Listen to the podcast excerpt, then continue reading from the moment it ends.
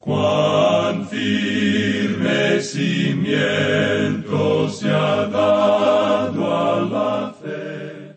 A través de la Biblia, un análisis de la Biblia libro por libro que le ayudará a crecer espiritualmente. Estos estudios fueron diseñados por el doctor J. Vernon McGee. Acompáñenos en este fascinante recorrido a través de la Biblia. La palabra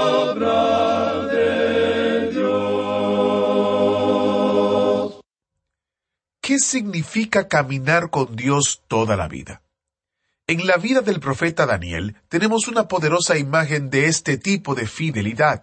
Primero, aprendimos de un joven, probablemente un adolescente, que no quiso comer la comida que Dios le dijo a su pueblo que no comiera. Esa es la primera de muchas decisiones que toma Daniel y que podrían haberle costado la vida. Bienvenidos a, a través de la Biblia, el programa donde conocemos a Dios en su palabra. Soy su anfitrión, Heiel Ortiz.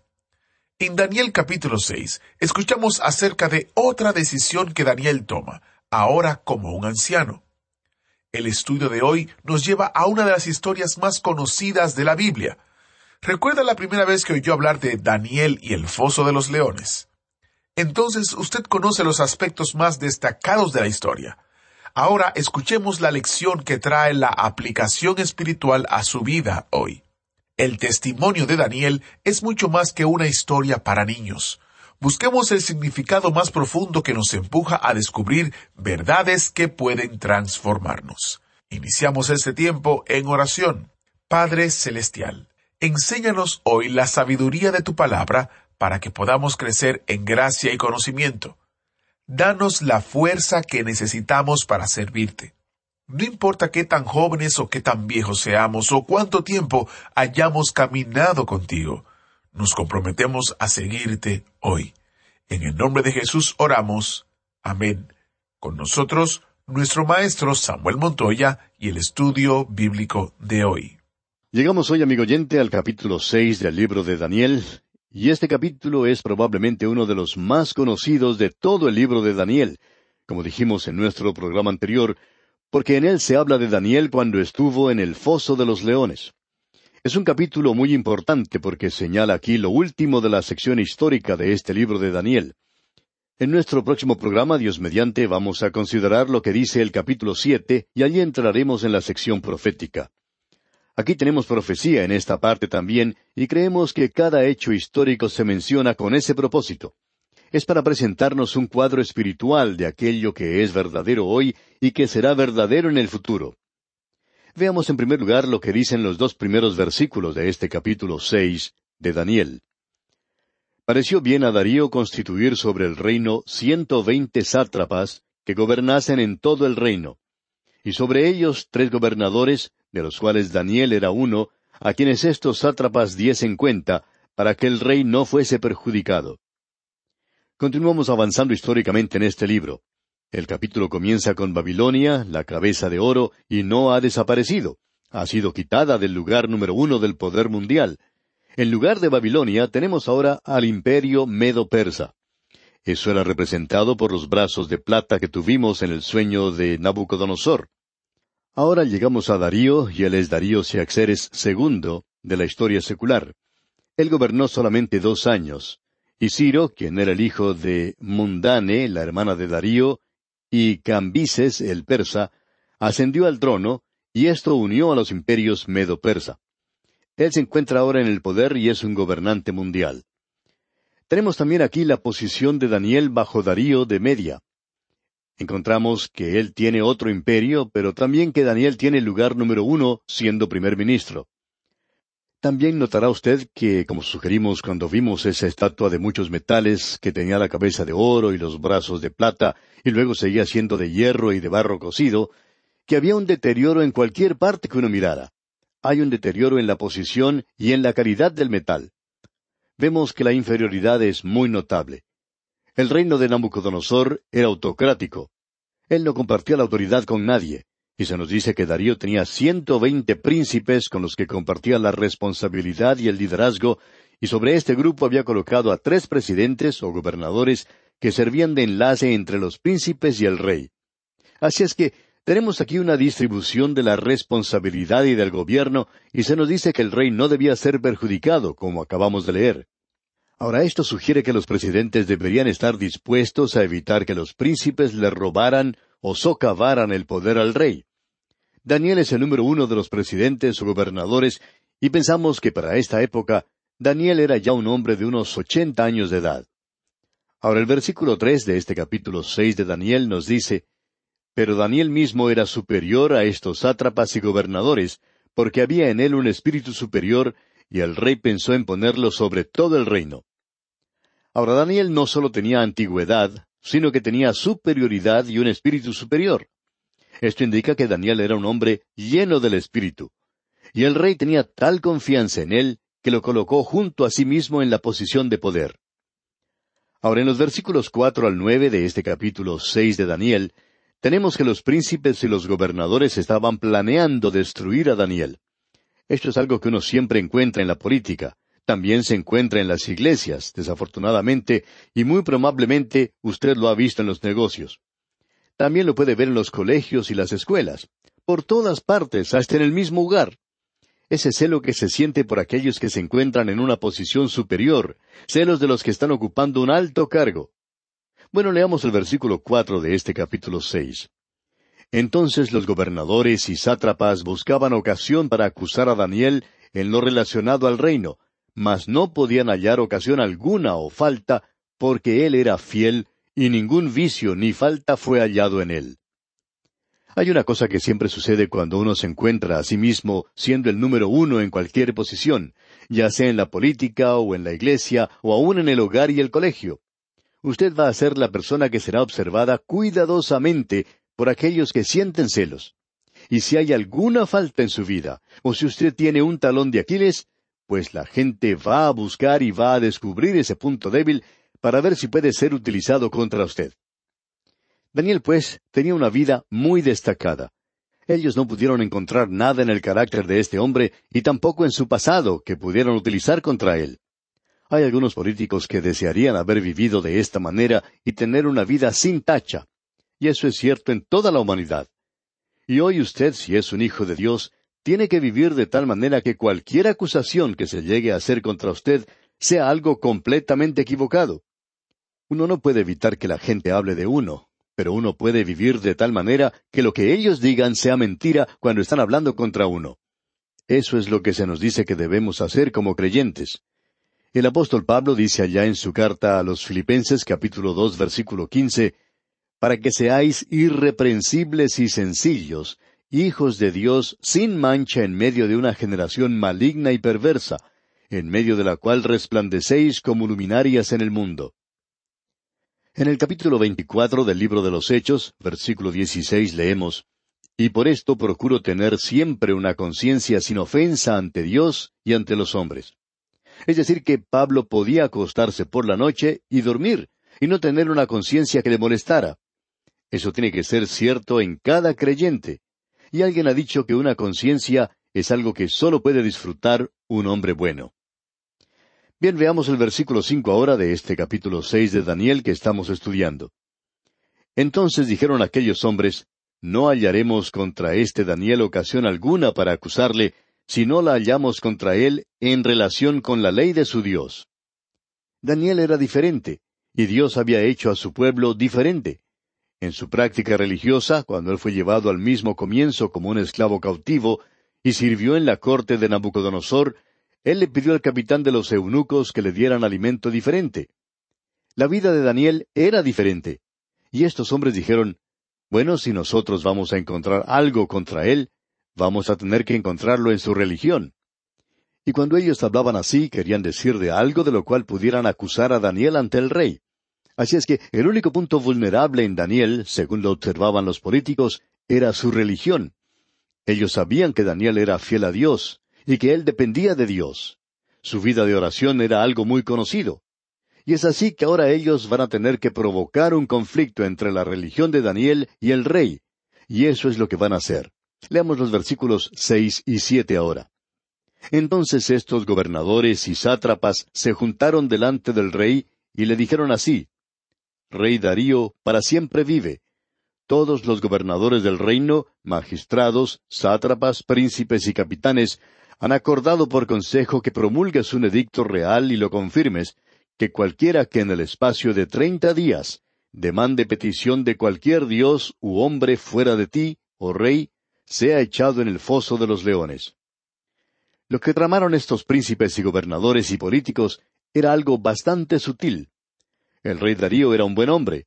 La historia secular sugiere esto y estamos seguros también que Daniel implica lo mismo. Pero él tenía un punto débil, y creemos que muchos de nosotros también lo tenemos, y en él, en este rey, era la vanidad. Él sucumbió a los halagos. Hay muchas personas que hacen eso. Pensamos que una de las tragedias hoy que tenemos como creyentes, especialmente creyentes ricos, es que solo dan a organizaciones donde ellos son halagados, donde la gente siempre habla bien de ellos. Cuando algo así sucede, pensamos que eso causa daño a la causa de Cristo. Cuando hay personas que se rebajan a tal punto de halagar a otra persona, y hay aquellos que también se rebajan al punto de escucharlos a ellos y obrar de esa manera. Hemos descubierto que nosotros no somos tan malos como piensan o dicen los enemigos que somos, ni tampoco somos tan buenos como los amigos nos dicen que somos. Así es que siempre existe un peligro cuando se usa demasiados halagos. Un profesor acostumbraba a decir a los estudiantes de un seminario, Muchachos, no importa cuán malos predicadores sean, no importa cuál iglesia vayan a predicar, el Señor siempre tiene y tendrá alguna ancianita en ese lugar que vaya a ustedes a decirles cuán maravillosos son. Siempre habrá una de estas personas que luego que ustedes prediquen el peor de sus sermones les dirá lo hermoso que han predicado siempre dicen lo mismo. Ahora es bonito tener personas así que lo animen a uno, pero jóvenes, hay que tener cuidado porque existe un peligro en eso. No le crean lo que dice. Simplemente no crean en los halagos. Hay cierto peligro si ustedes creen eso. Bien, esos políticos aquí halagaron al rey, y éste entonces accede a hacer lo que le pedían. Él pensó, bueno, esto es algo grandioso.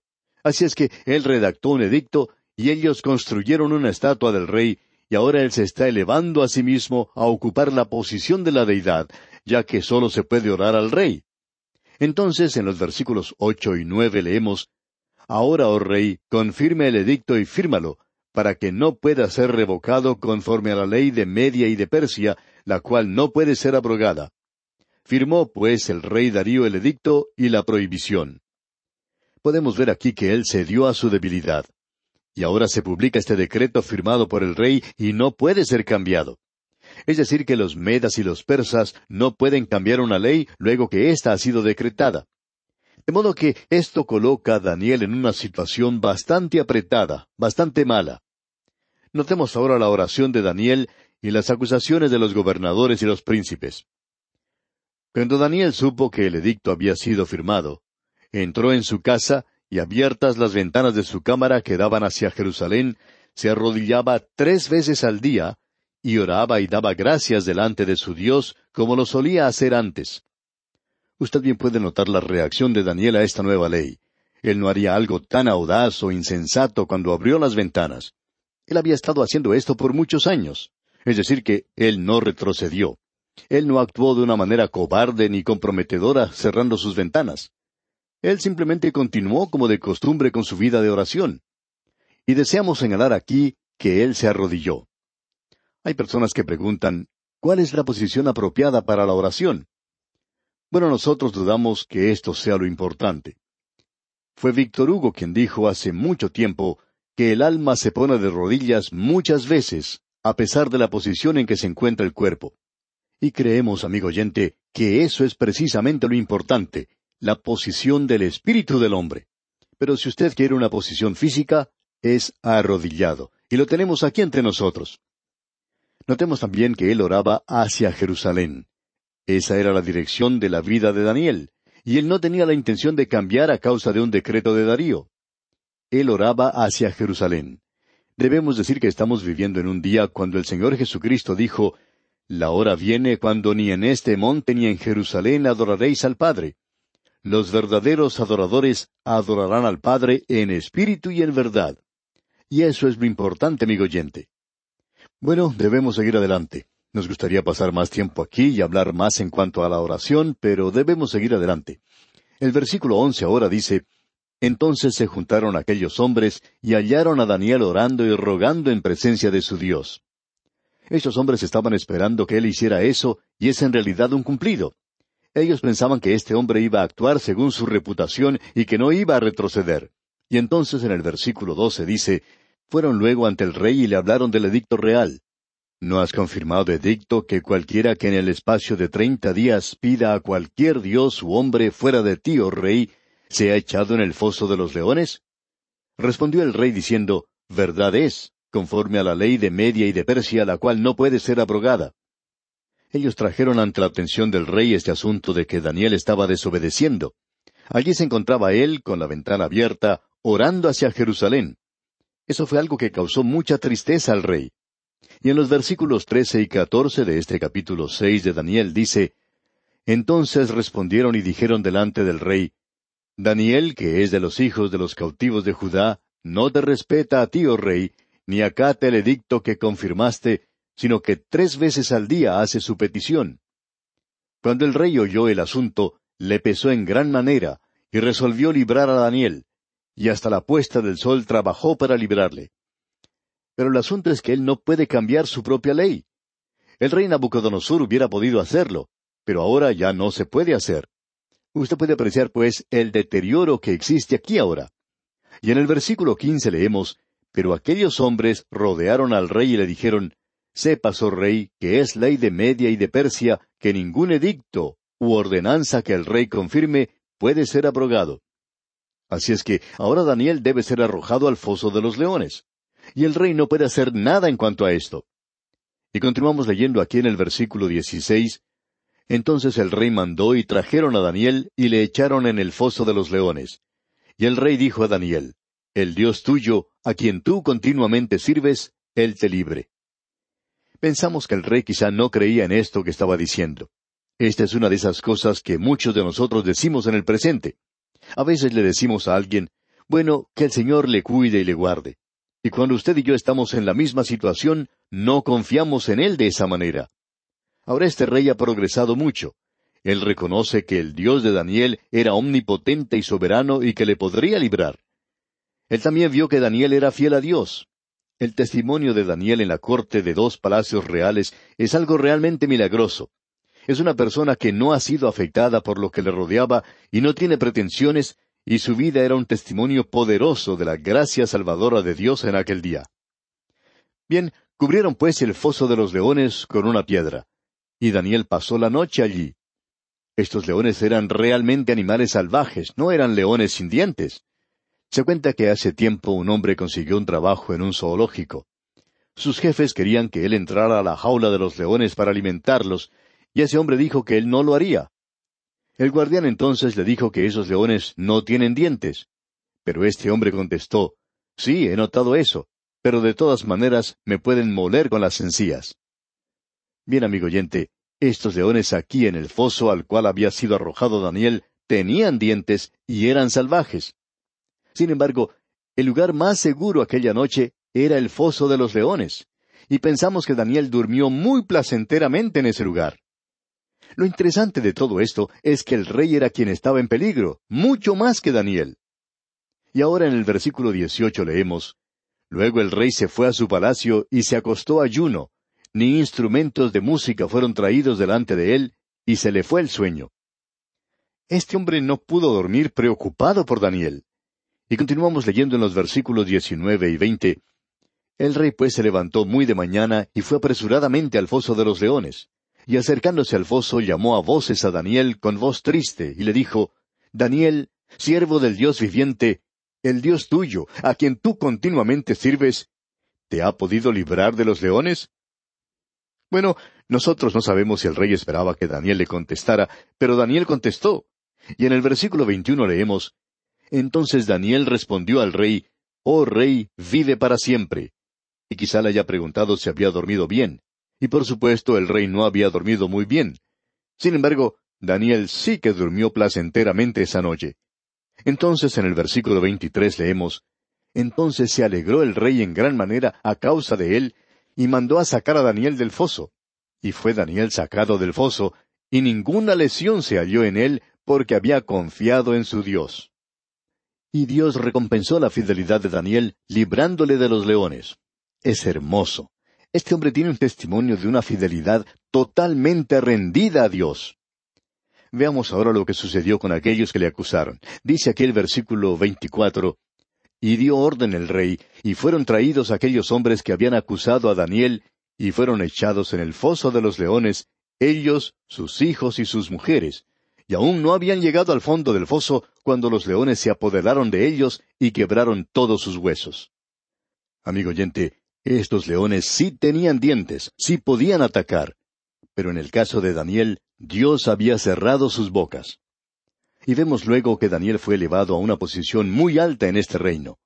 Y se nos dice en el último versículo, versículo veintiocho del capítulo seis de Daniel, y este Daniel prosperó durante el reinado de Darío durante el reinado de Ciro el persa. Y este es el hombre a quien Daniel guió al conocimiento del Dios vivo y verdadero. Este hombre Daniel es uno de los grandes hombres de la Escritura. Bien, amigo oyente, en nuestro próximo programa, Dios mediante, llegaremos a la parte profética de este libro de Daniel. Que Dios le bendiga en gran manera es nuestra ferviente oración. Muchas gracias al maestro Samuel Montoya. Definitivamente esta es una gran historia de un gran hombre de Dios. La fe que tenía Daniel en Dios, su carácter intachable, su vida de oración y su valentía ante el peligro son un testimonio fantástico de lo que significa caminar con Dios durante toda la vida. De joven, Daniel defendió a Dios. Y hoy hemos visto que Daniel, el anciano, sigue defendiendo a Dios sin vacilar. Oremos para que usted y yo sigamos los pasos de Daniel. Si usted quisiera volver a escuchar este estudio u otro estudio o compartirlo con amigos y conocidos, le invito a que visite nuestro sitio web a través de la biblia.org barra escuchar. Allí usted encontrará toda la información necesaria y todos los medios disponibles para compartir o volver a escuchar el estudio bíblico. A través de la biblia.org barra escuchar. Y si desea leer y estudiar a profundidad aún más el libro de Daniel, le recuerdo el recurso destacado de este mes que es el comentario que contiene Ezequiel y Daniel en un solo tomo. Este comentario le ayudará a profundizar aún más en su estudio de la palabra del Señor. Para descargar una copia gratuita, solo debe de visitar el sitio web a través de la biblia.org barra destacado a través de la biblia.org barra destacado. Si usted vive en los Estados Unidos o tiene una dirección en los Estados Unidos, podemos enviarle una copia impresa si nos llama. El número de teléfono es 1-800-880-5339. Lamentablemente no podemos hacer envíos fuera de los Estados Unidos, pero tenemos disponible en nuestro sitio web descargas gratuitas de todos los materiales que tenemos disponible. Soy Geyel Ortiz y si Dios lo permite estaré con usted en una próxima entrega de su programa a través de la Biblia. ¿Fue de ayuda para usted el estudio de hoy? ¿Desea enviarnos algún comentario de lo que ha estado escuchando? Entonces escríbanos, no espere más. Nuestro correo electrónico es atv@transmundial.org. atv@transmundial.org. Si desea recibir las notas y bosquejos de lo que estamos estudiando, suscríbase gratis en nuestra página en internet a través de la Biblia .org barra notas a través de la biblia.org barra notas.